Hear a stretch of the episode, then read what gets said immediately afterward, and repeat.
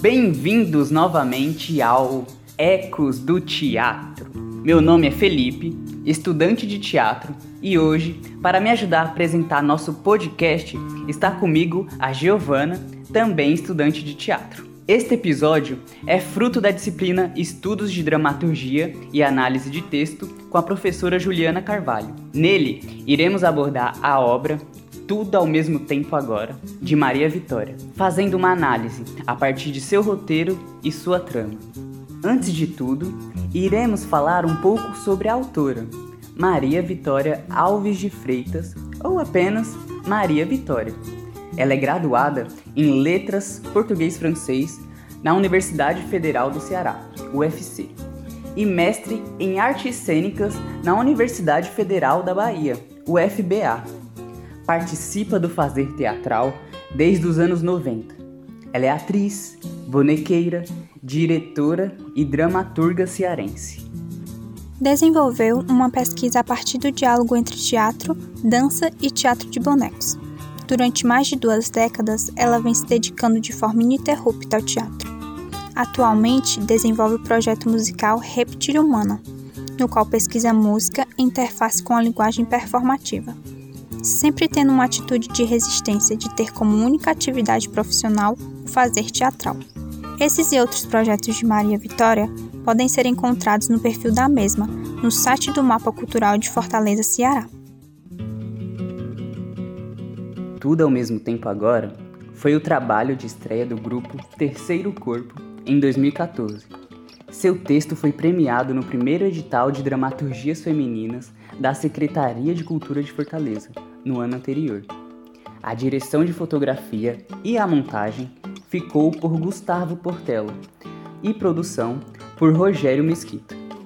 Já o texto, direção e atuação na primeira versão teve a participação de quatro atrizes. Já na versão adaptada para online, em 2020, apenas Maria Vitória atuou. A peça conta a história de Úrsula Laura, e se passa enquanto a personagem prepara um jantar para desconhecidos. A personagem possui um desejo de abandonar a vida de dona de casa e se tornar bailarina.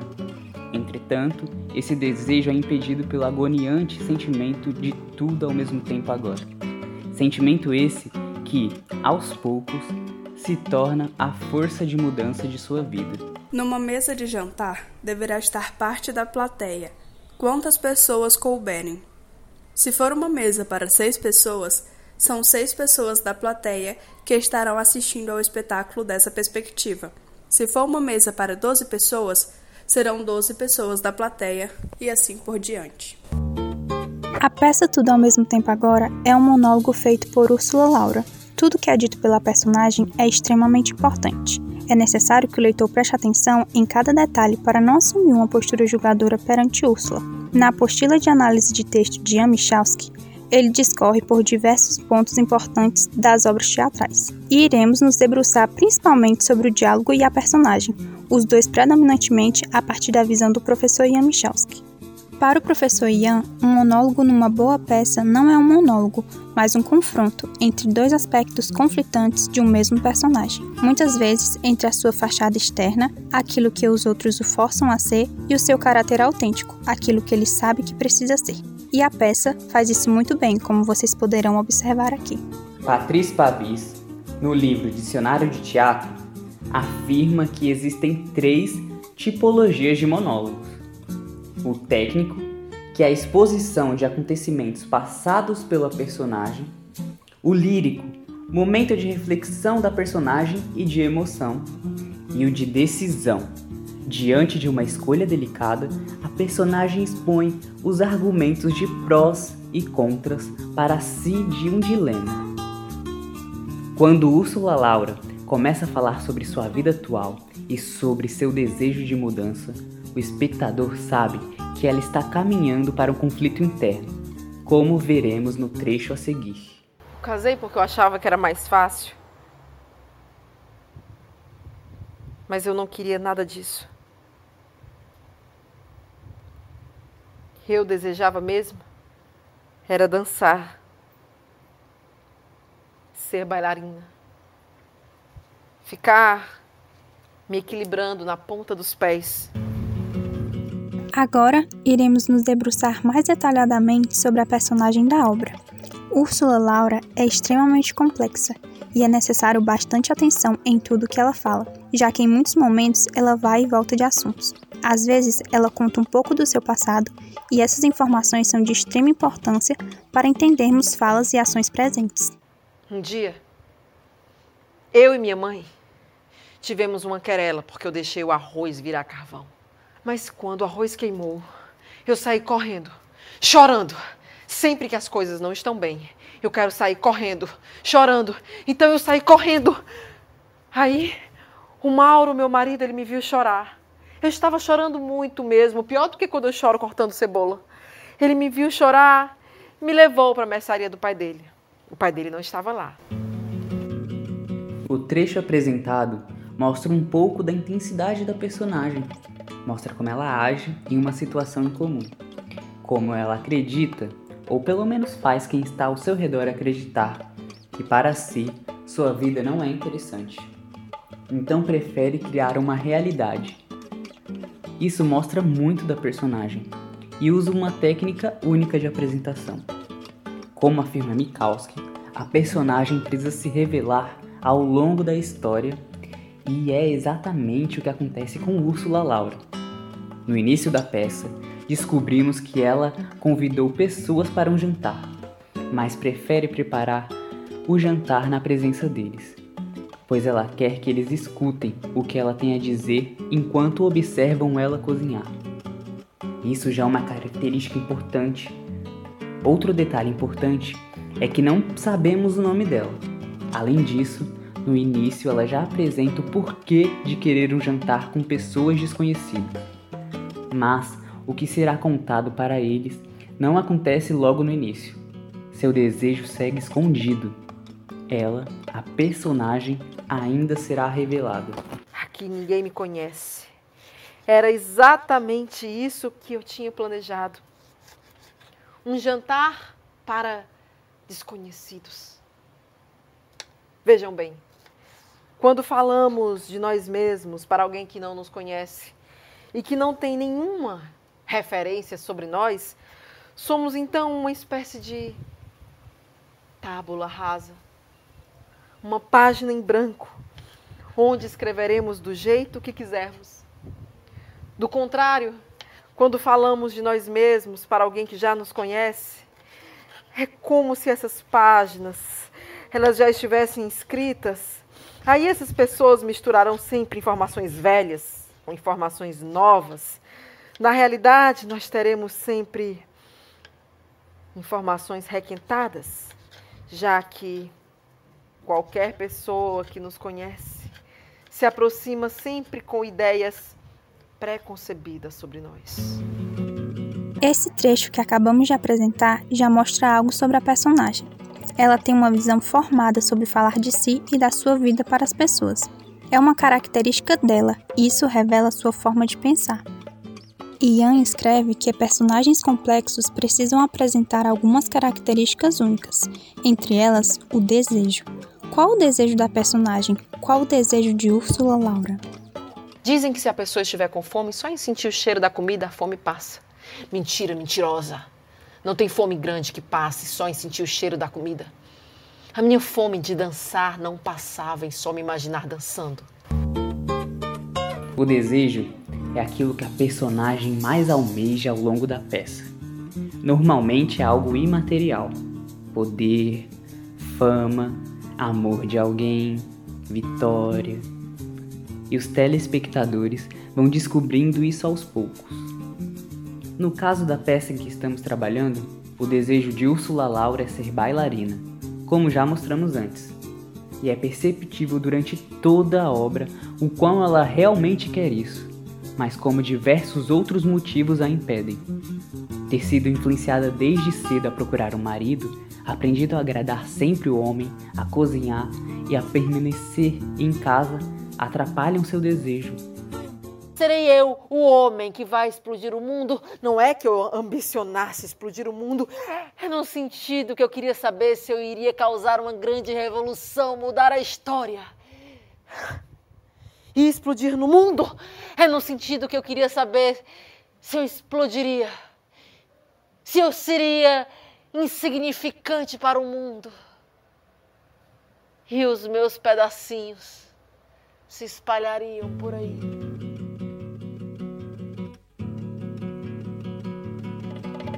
Um fato interessante é a relação da personagem com a comida. Úrsula Laura sabe cozinhar bem, chamou estranhos para um jantar e faz referências à comida em diversos momentos, comparando sua vida com os ditados que envolvem os alimentos, por exemplo, e até conversando com eles. Um dia eu estava tão concentrada que não vi o Mauro chegar. E ele me pegou, conversando com o bolo. Eu estava contando pro bolo que uma vizinha tinha me dado uma sapatilha de bailarina. Ela sabia que eu gostava e a sapatilha era dela, de uma época aí que ela fez balé. Na hora que o Mauro chegou, eu disfarcei e fingi que estava falando sozinha mesmo. Agora, ouvinte, vamos falar de dois elementos muito importantes: o conflito e a força de vontade.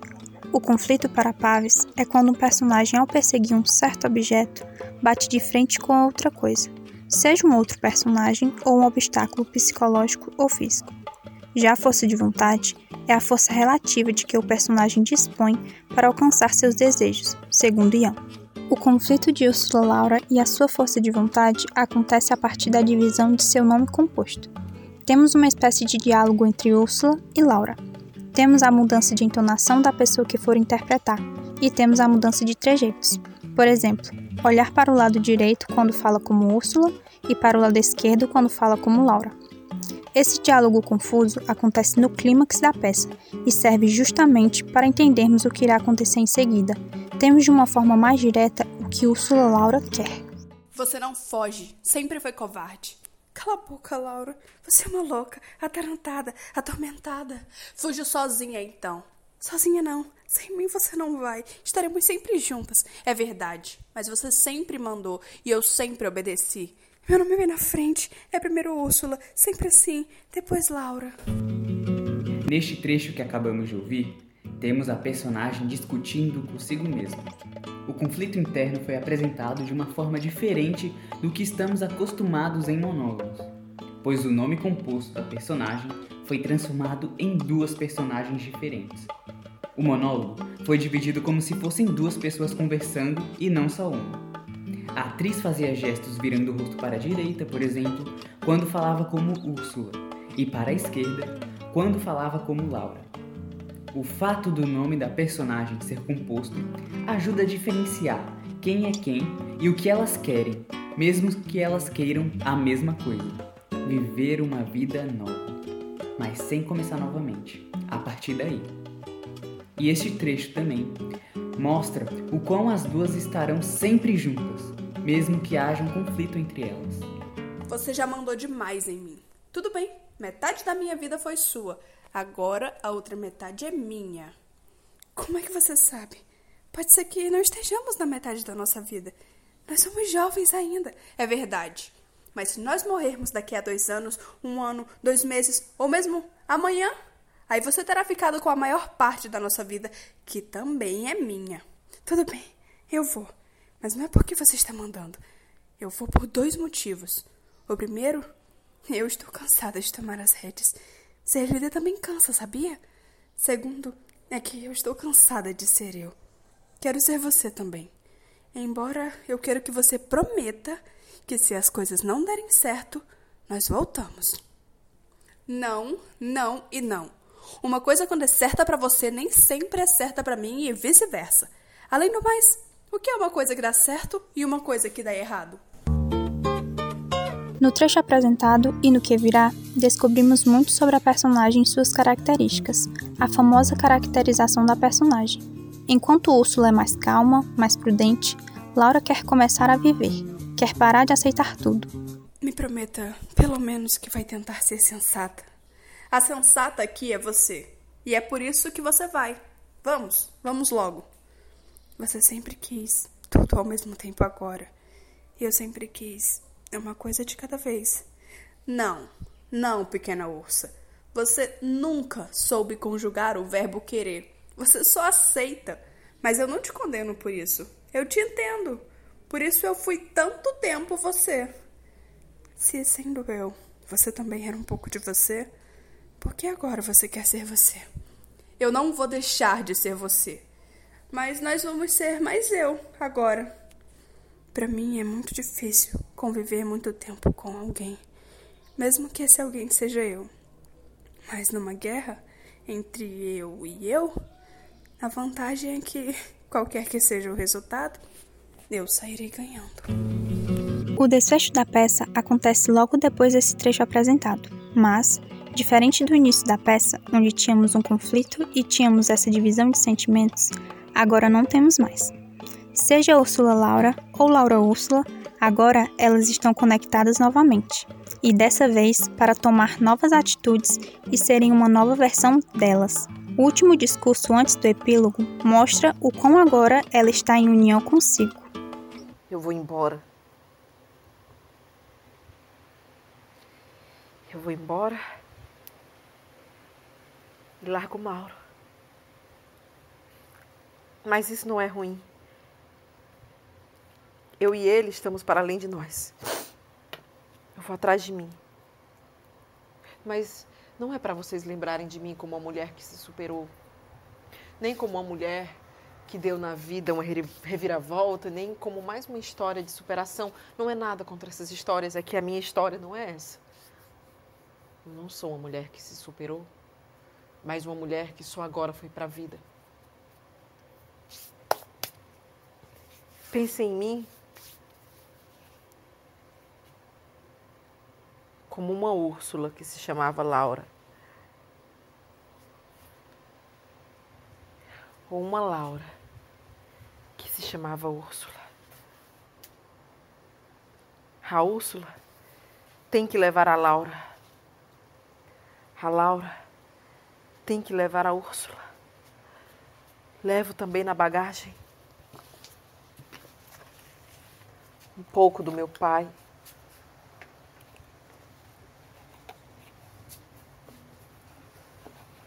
do meu marido. Eu levo um pouco de tudo na bagagem. Eu levo um pouco de todos na bagagem. Eu levo comigo tudo ao mesmo tempo. Para finalizar, a obra de Maria Vitória traz uma complexidade de personagem e uma história intrigante que merece ser analisada de diversas formas diferentes. O final da obra é inspirador e único. Úrsula Laura não quer ser uma história de superação, e sim uma história de início após o início. Talvez uma ideia que a autora quis passar seja justamente a de que você pode recomeçar, mas não do zero, já que você já iniciou algo mas de algum lugar. E só de você estar querendo recomeçar algo já é uma mudança significativa. De qualquer forma, convido você, ouvinte, a ler e assistir a obra de Maria Vitória e a encontrar o seu modo de ler, ver e analisar essa obra.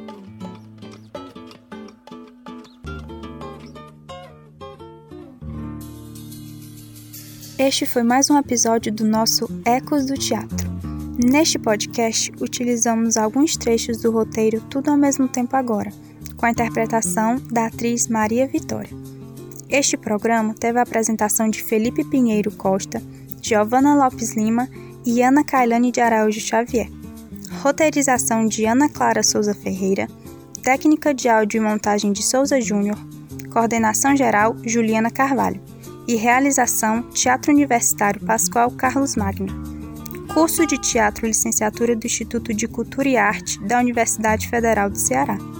Obrigado por ouvir e até a próxima!